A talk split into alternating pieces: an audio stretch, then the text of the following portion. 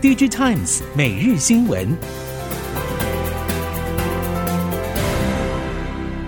听众朋友好，欢迎您收听 DigiTimes 每日新闻，我是谢美芳，带您关注今天的科技产业重点新闻。南韩三星电子副会长李在镕稍早和到访南韩的英特尔执行长季辛格会晤，两家公司合作的关系有望加强。南韩业者对此表示，两家公司选择共存而不是竞争，很可能是双方未来事业利益一致。尽管如此，去年英特尔宣布重返晶圆代工领域，仍然对于三星构成强大威胁。苦追台积电的三星晶圆代工事业，又加上后方追兵英特尔，挑战压力之大，可见一斑。基辛格所领导的英特尔正透过签署独家新一代极紫外光 EUV 显影设备合约，抢得市场先机。根据业者的消息，李在镕这一次出访欧洲，主要目的之一正是生产 EUV 设备的荷兰厂商 ASML。国内供应链者表示，新创车厂实际表现受比预期还多的干扰因素，诸多因素困在造车的魔王关卡上。指的是第一，资本市场并不买单，增加资金运转挑战的难度；第二是料源短缺，使得新车难上加难，又添加了资本市场的疑虑。受到汽车电气化和特斯拉耀眼表现所带动，软体定义硬体几乎成为汽车业的口诀。去年，美国新创车厂市值快速拉升，以一度快速超越老字号品牌厂的 Rivian 作为代表，Lucid Motor 等市值也在去年 Q4 水涨船高。而同在美国交易所上市的蔚来、小鹏、理想等中国造车新势力，也正被视为是明日之星。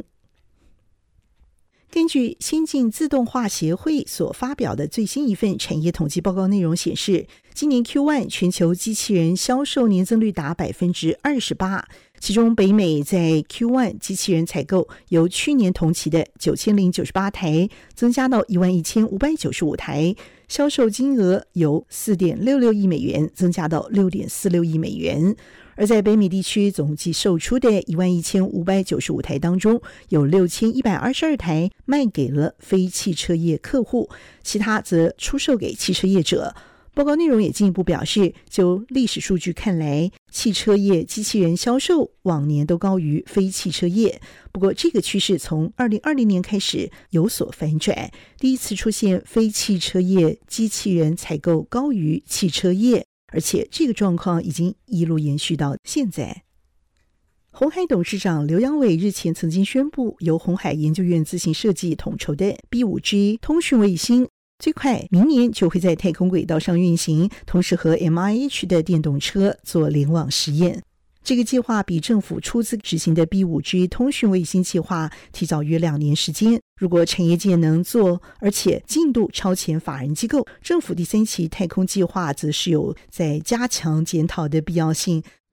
最近业界盛传，美国总统拜登可能会宣布免除进口太阳板关税两年的消息。供应链业者对此表示，拜登此举可以说是为东南亚四国大开方便门。不过，反倾销调查并不会因此而有所停滞。一旦关税豁免启动，东南亚模组将会直奔美国市场，其他市场也得以免于遭到倾销低价到货之苦，尤其是台湾市场。业者也进一步说，如果东南亚模组在美国获得关税豁免，对于台湾会有两个不同层面影响。第一是制造业可以喘一口气，不受境外低价模组所威胁；第二是系统厂向境外买的模组价格将有所拉升，也使得回头购买台湾模组来达到年度安装目标的可能性拉高。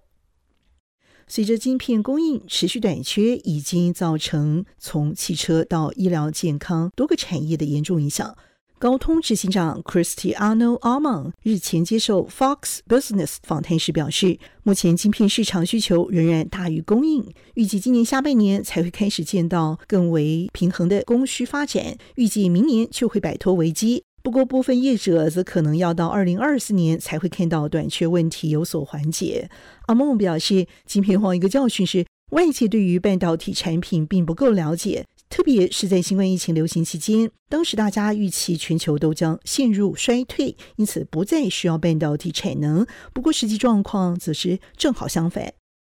苹果已经宣布，Apple Watch 产品健康量测将会再升级。在软体新型的目标带领之下，预计新产品秋季会正式亮相。首席光学心率模组业者曾经表示，随着半导体感测技术发展，有许多类医疗等级的功能并非做不到，甚至像是血糖侦测这类型技术，苹果和感测器业者基本上技术并没有太大的问题。不过，只要是涉及类医疗的功能，苹果等公司也会相对显得谨慎保守。尽管如此，Apple Watch 之前的跌倒侦测功能等，以及这次新增加的心房震动这些功能，因为对于长者病人来说，仍然有一定的参考价值和实用性。各界也因此仍然相当期待有更多务实的健康量测功能能够导入新的产品中。业绩消息表示，中国 LED 龙头厂三安光电原先四月份会正式打入苹果 Mini LED 供应链，不过初期测试结果比预期稍差。随着中国疫情的爆发，系统组装厂受到上海封城冲击，五月份供应链长短料问题依然没有获得解决，也影响上游拉货需求放慢。三安 Mini LED 后续出货的进度也遭受池鱼之殃。市场原先在年初估计，随着三安积极抢进苹果 Mini LED NB 供应链，最快七月份的供应比重会达到百分之二十五。如果良率表现顺利，到了年底还可能提升到三四成比重。不过疫情封城意外打乱了出货的速度。为了避免初期良率不稳的供应风险，导致下游厂商采用新料意愿保守，新进竞争者瓜分订单的冲击将至少延后估计两个月的时间。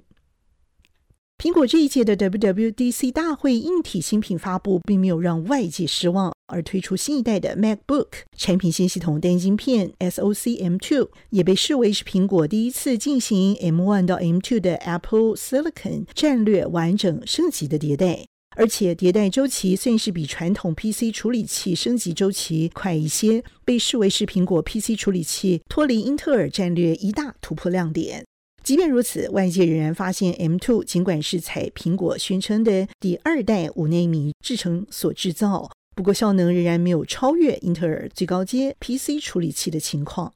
苹果在这一次 WWDC 2022上也正式发表 Apple Silicon 最新系列产品 M2，同时宣布会导入在最新款的 MacBook Air 以及旧款十三寸的 MacBook Pro 产品上。不少爆料者和熟悉供应链人士对此表示，苹果如果真的要推出新的处理器产品，在制程节点则应该要直接往三纳米方向前进，才能表现出更为明显的时代差异性。而苹果最终选择采取同样的制程节点，也透过整个架构和设计上改善，尽可能创造出产品的差异性。从这一次苹果公开数据看来，实际运作的效能和 M1 相比，其实并没有拉大差距，外界预期 M2 的能力会介于 M1 和 M1 Pro 之间，这也可以看出在加速推进技术和满足性价比之间，苹果还是选择了满足性价比。一方面，台积电三纳米成本和整体良率确实还不到可以大量供应消费市场的程度。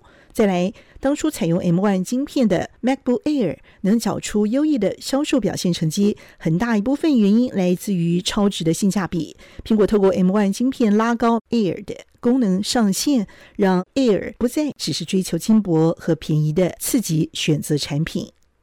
根据一份数据内容显示，全球车厂市值排行榜出炉，特斯拉稳居龙头。中国新能源车厂比亚迪则是以黑马之姿跃升为第三名。比亚迪销售逆势窜升，主要的原因来自于自有锂电池车用功率晶片，成功拉出了和中国多数车厂的距离。从市值前十名看来，除了特斯拉之外，老字号车厂全数回锅，主因在于供应链取料稳定，相较于新创车厂来得更好。同为新创车厂的特斯拉，在掌控关键材料上具有明显的优势。事实上，在三星集团、SK 集团、现代汽车集团之后。南韩乐金集团也发表了今年到二零二六年投资计划，预计会投资南韩当地八百三十七点二八亿美元，投入开发侧重电池、人工智慧和生物科技等新技术。